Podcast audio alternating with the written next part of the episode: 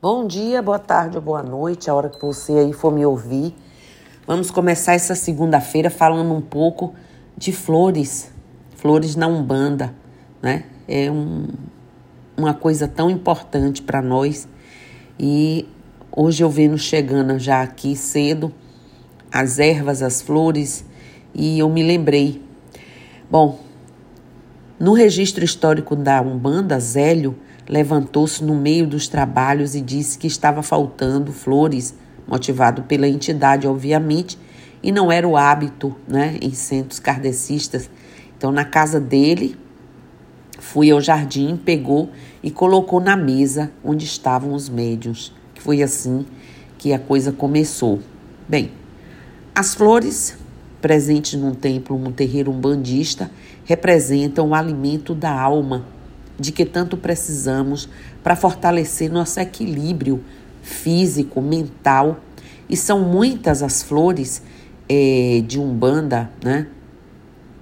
Que representam a sabedoria, o, a discrição, como os pretos velhos né, e pretas velhas, é, a alegria das cores da existência, como as flores das crianças, ciganas e boiadeiros e dos né, é, necessários resgates, né, como das pombagiras e por aí vai.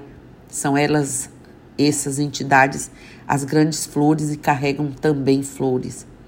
A energia emanada pelas plantas e flores, gente, é manipulada energeticamente e potencializadas pelos guias para o trabalho espiritual Além do aspecto material, plano físico, a composição energética, que é como se fosse uma flor astral, tanto no plano astral superior como inferior.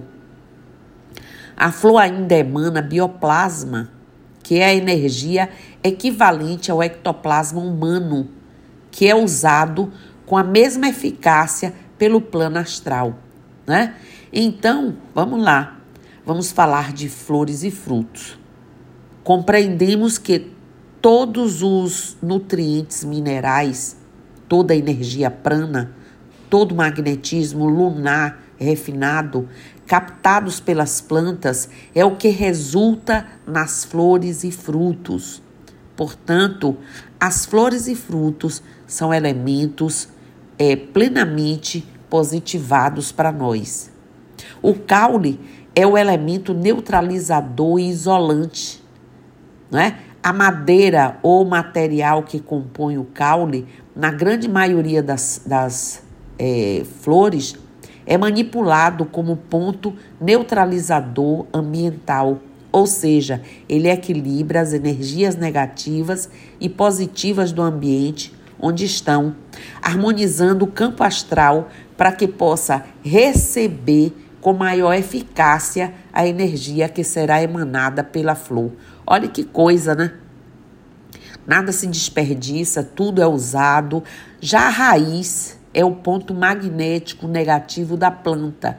Lembrando a polaridade espiritual, tudo que se assemelha se atrai, não é? Sendo assim, é aconselhável a utilização de vasos ou canteiros com plantas em ambientes onde o fluxo energético, negativo energético é intenso. Né? Exemplo: hospitais, bancos, delegacias, orfanatos, asilos, escritórios de advocacia e tantos lugares. Né? Então, prestem bem atenção: as flores não são simplesmente adornos e nem estão no congá somente por sua beleza sendo utilizadas na composição dos elementos materiais do mesmo, para a sustentação energética do trabalho espiritual como um todo, bem como nas nos aconselhamentos individuais dos filhos. No Congá, dentro é dentre as é, digamos assim, demais funções do mesmo, as flores têm grande atuação na função condensadora, condensação das energias, tanto negativas como positivas, para posterior descar descarrego e transmutação. E expansora, expande as energias positivas dos presentes, né? e potencializadas pelos guias espirituais. Por exemplo, no atendimento individual, a energia de determinada flor é direcionada para o problema específico do filho ou do assistido, tanto é, é elevado em consideração a cor, forma e o tipo de flor. Olha quanta importância uma flor tem dentro de um terreiro e muita gente só pensa na beleza que é evidente, né? Quando se fala que determinada flor é consagrada a um orixá, o que se quer dizer, na verdade, é que essa flor oferece condições para tornar mais eficaz a manipulação energética para determinado fim na energia correspondente daquele orixá. Mas isso não quer dizer que determinada flor só pode ser utilizada por um exemplo, a energia da rosa branca que pode ser manipulada pela linha, é, digamos assim, de atuação de Emanjá ou de Omolu, dependendo do problema a ser resolvido. Na utilização da linha de Emanjá, a manipulação terá como função proporcionar serenidade e equilíbrio ao filho ou ao ambiente. Já na manipulação da linha de trabalho de Omolu, o intuito será a limpeza de campo áurico do filho auxiliando o mesmo na compreensão e aceitação do seu, digamos assim, desencarne próximo, facilitando assim o seu direcionamento no momento derradeiro, no momento final. Algumas explicações sobre os tipos de flores que vamos fazer aqui tentar um pouco é, que atuam na sua na manipulação. Flores brancas, vou repetir, masculinas, energia completamente positiva, estão diretamente ligados à lei planetária. Em trabalhos espirituais, são utilizadas através de linha, por exemplo, de Oxalá, né? o criador da lei e da fé. Xangô, o juiz aplicador da lei e da moral. Omolu, o direcionador. São utilizadas em casos de falta de fé ou fanatismo, em conduta moral desregrada, seja ilegal ou vitimista, e em casos obsessivos. São elas: copo de leite, crisântemo, cravo, gerânio, lírio e por aí vai. Flores de cores intensas são utilizadas em casos onde há necessidade de se retomar a garra de viver, a necessidade de mudança comportamental rápida, né? a agilidade intelectual, a restauração do vigor físico e também por aí vai nessa linha. São elas as vermelhas, laranjas, amarelas, amarelo ouro, né? E mescla aí dessas cores. Linhas atuantes nesse trato: Ogum, Yansan, boiadeiros, baianos e guardiões. Flores de tons pastéis estão ligadas diretamente ao equilíbrio espiritual, à harmonia, o conforto, a paz interior. Essas promovem a cura do corpo astral duplo, né? E o equilíbrio emocional diante de casos de saúde comprometida. As linhas da quem utiliza muito é a linha das crianças e Emanjá de novo e os pretos velhos. São elas: cor de rosa clarinha, branca, é, azulzinho claro, amarelinho, né, lilás, creme. E flores com hastes em ristes, riste são utilizadas em casos que se necessita uma busca direta de energia astral e não somente a aplicação natural através aí do magnetismo direcionado pelos elementais. Agem como verdadeiras antenas que ligam o ambiente ou a pessoa que a utiliza com energias astrais direcionadas por entidades que as manipulam. Né? São elas palmas, laziantos, orquídeas, cravinhas, entre outras. As linhas que atuarão sobre a energia dessas flores dependerá de sua cor e da manipulação ativada pela entidade que a manipular. Flores com pétalas curtas e que se abrem, é, digamos assim, em volta de seu próprio eixo. São melhores é, digamos assim, ativada nos tratamentos que necessite o envolvimento direto com a pessoa e não com o ambiente. Para ambientes, adiastes longas são as, digamos assim, aconselháveis. Não que o uso de flores de pétalas, é, digamos assim, largas não possa ser utilizada para essa mesma finalidade. São elas rosas, margaridas, crisântemos, girassóis, gerânios, né? E todas as que abrem em forma de pires. Vale dizer aqui que a margarida e girassol são flores consideradas das sete linhas, podendo ser utilizadas em qualquer energia diante do alto grau de positividade que tem nelas, margaridas e girassol. Flores de tons fortes em violeta, azul, roxo, né? Nuances de azul escuro estão ligadas diretamente à linha das águas, ou seja, Nanã, Oxum e Emanjá. Essas são utilizadas basicamente em tratamentos emocionais de desequilíbrio evidente, depressão, histeria, melancolia crônica, infantilidade exacerbada e por aí vai nessa linha.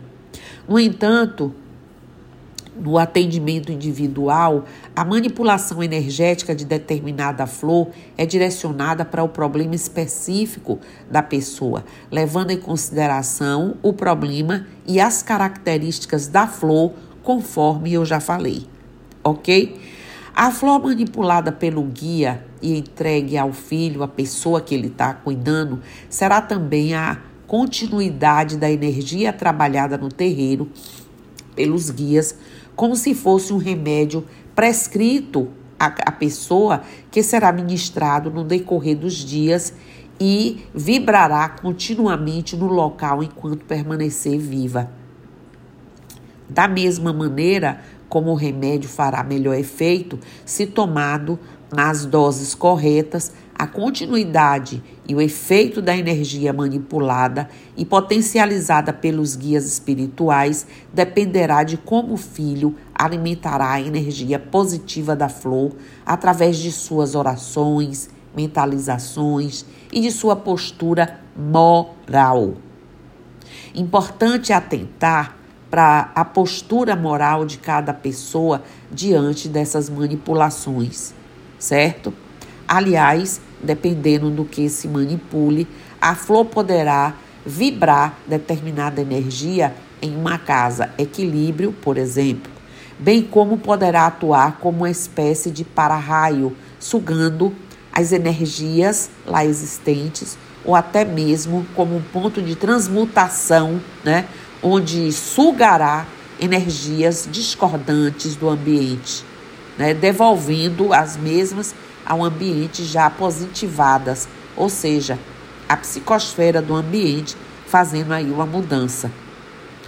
Falarei agora um pouco de uma pequena lista das flores mais utilizadas na Umbanda, que podem ser entregues em oferendas para cada orixá.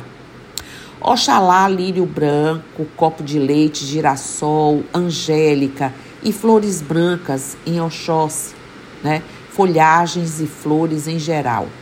Oxum, rosas amarelas, rosas cor-de-rosa, sabiam disso? Lírios em geral.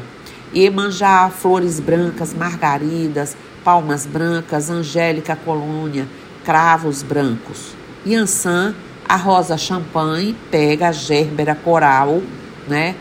A rosa vermelha, papoula, crisântemos amarelos fortes, ok? Xangô, cravos rajados, né? Monsenhor amarelo e espirradeira. Ogum, cravo vermelho, palmas vermelhas, é, antúrios vermelhos, açucena rajada, dálias, tem a crista de galo, nanã, vérbera, verbena, flores do campo, dálias, a flor de manacá, tão usada, tão né, trazida inclusive em ponto cantado, e crisântemos também. E Begis, linha das crianças, né, 11 horas. Obaluaê, cravos brancos, crisântemos brancos, violetas, é, quaresmira, é, e, e flores roxas também. Os banhos que são feitos com algumas dessas flores são chamados de banhos de proteção e devem ser de proteção, viu, gente? Recomendados por uma entidade. Também não devem ser fervidos. Apenas as pétalas são colocadas em um recipiente e a água, é, digamos assim, fervente, é que foi é, esquentada, despejada por sobre elas. Elas não vão ser fervidas. Recomenda-se acender uma vela para o orixá antes do ritual e os pedidos são feitos enquanto a água escorre pelo corpo. Toma-se do pescoço banho, esse tipo de banho do pescoço para baixo, quando atingir a temperatura ambiente. As pétalas restantes recolhe, né, e colocadas na terra para que retornem ao seu ambiente natural. Quando recebemos por intermédio de uma entidade uma flor, devemos é, recebê-las, tratá-la e utilizá-la de forma bastante especial e, acima de tudo, com respeito pelo que ela representa, já que ali se encontra concentrada enorme carga fluídica que, além de promover benefícios a quem recebe, irá apropriar-se no ambiente onde ela for colocada. As flores, trate esse elemento com carinho e afeto. Admire sua beleza. Utilize-as com sabedoria, pois são em detalhes que às vezes é, deixamos de dar importância que se encontram simbolizadas a grande ajuda que o plano espiritual procura nos entregar. Então, repetindo, né? Repetindo aqui, devemos, é, vemos as flores presentes nos rituais religiosos de magia, nos preparos fitoterápicos e nos ritos fora das religiões como motivos de alegria, comemorações ou saudade, no caso dos ritos fúnebres. Dentro do uso terapêutico, as flores têm também importância relevante. Basta lembrar da compilação da essência de flores, os famosos florais em várias versões, bar, minas, brasileiros, etc. De uma forma mais simples, podemos usar as flores naturalmente em nossos vasos ou em arranjos florais em nossas casas como é, enfeites mágicos poderosos, limpadores, reguladores energéticos e filtros harmonizadores que mudam a transmutação para beneficiar o ambiente e as pessoas. Quero destacar o uso das rosas, cuja, cuja energia é viva de amor, é sentida até pelo coração, pelos corações mais endurecidos, né? É sempre muito positivo ter vasos com, com, com rosas em casa, ou mesmo de flores do campo, ou o que for. Há sempre aqueles comentários populares de que crisântemos né, são flores que enfeitam a morte, portanto não devemos ter em casa de jeito nenhum. Você não vai botar um crisântemo e relacionar somente à morte porque ele também tem o seu efeito diferente. No entanto, é, eu digo para vocês e repito que é uma erva, é uma flor poderosa, curadora, né? Também filtrando aí, curando toda a energia enfermiça, transmutando-as em energia utilizada, pronta a ser recolhida pelos canais astrais competentes. Sempre é bom repetir: uma magia só tem efeito quando consagrada.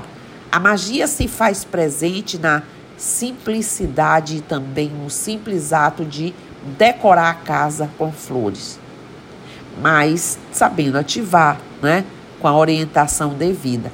Não custa nada ao colocar suas flores em sua casa, consagrá-las às forças astrais superiores dentro de sua crença, né, sua religião, ou simplesmente a mãe natureza. Um exemplo de consagração bastante simples, né? É esse. Espalme as mãos sobre as flores Eleve seu pensamento ao Pai Criador e à Mãe Natureza, a Mãe Terra, a Mãe Gaia. As divindades das flores são sagradas gênios da natureza, habitantes das dimensões florais, e peça-lhes que consagrem essas flores para que elas sejam força viva, ativa e atuante em sua casa, filtrando toda energia negativa e transmutando-as em força de harmonia, cura, equilíbrio, paz e tranquilidade. Não é? Então, dessa forma, você já ativou. Quando essas flores murcharem, nada de jogar no lixo. Separe aí as pétalas, tudo e coloca na terra para ela voltar aí, ter nova utilidade. Ok? Ou deixa secas para trazer ainda aquela magia. Para finalizar, rosas brancas, a força da fé, né, cristalizadora da religiosidade, fortalecem a intuição.